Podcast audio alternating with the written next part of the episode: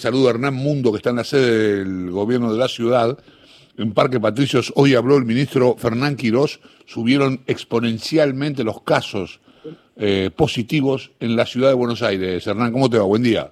Es así, Chavo, buen día. Con la preocupación que hay respecto de esta eh, situación, más allá de que Fernán Quirós dijo dos veces en la última conferencia en esta de eh, hablar, o sea, utiliza la expresión un cambio de tendencia. En realidad ese cambio de tendencia es una suba clara y además si uno observa la curva y uno observa en los gráficos que muestra la ciudad sobre la situación epidemiológica, se ve claramente el ascenso, teniendo en cuenta que hasta hace un par de semanas teníamos en Ciudad de Buenos Aires aproximadamente 300 casos y en el último reporte, o sea, los datos de ayer 744 con 17 falleció. La preocupación está, la situación está planteada de esta manera, el mensaje por parte del ministro de Salud para que se extremen los cuidados en la fiesta sabiendo que eh, en la jornada de mañana, eh, sobre todo, puede haber situaciones en espacios cerrados de eh, circulación del virus a partir de que obviamente se junta gente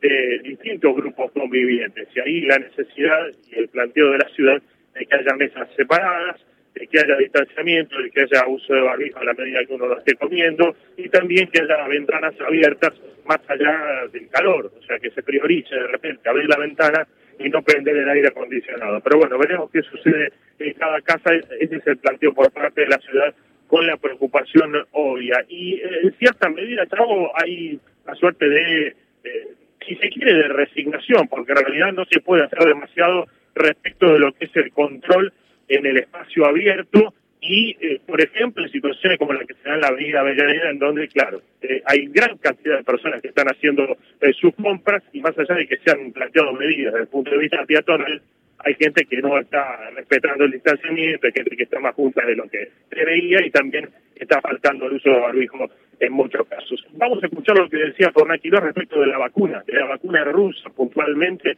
y qué número le correspondería a la ciudad. Claro, por supuesto, autorización o eh, aval mediante de la ANMAT para todo el país, pero ya hay un número respecto de la primera dosis y la primera cantidad de vacunas que va a llegar a la ciudad y que va a ser distribuida dentro del personal de salud al grupo, si se quiere, que está en el primer frente de batalla para el COVID-19. Hablamos del personal de terapia intensiva y también del personal de guardia. 23.000 es el número que corresponde a la ciudad de dosis para esta primera etapa que va a ser aplicado a este grupo, lo decía de esta manera Fernández Quirós.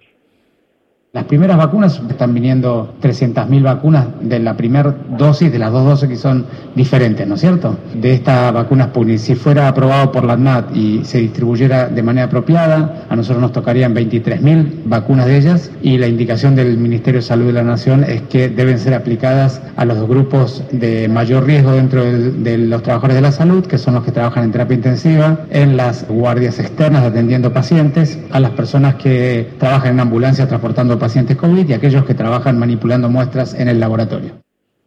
La palabra de Fernán Quiroz, quien dice que todavía la ciudad, como ha sucedido en todo el país, no cuenta con la información científica de la vacuna rusa Sputnik. Eh, de cualquier manera, y esto fuera de la conferencia, Quiroz confía plenamente en las autoridades de la MAT, sabe del rigor científico profesional de cada uno de ellos, de sus integrantes para lo que será el aval a la vacuna Sputnik para que llegue a todo el país y también llegue a la ciudad de Buenos Aires.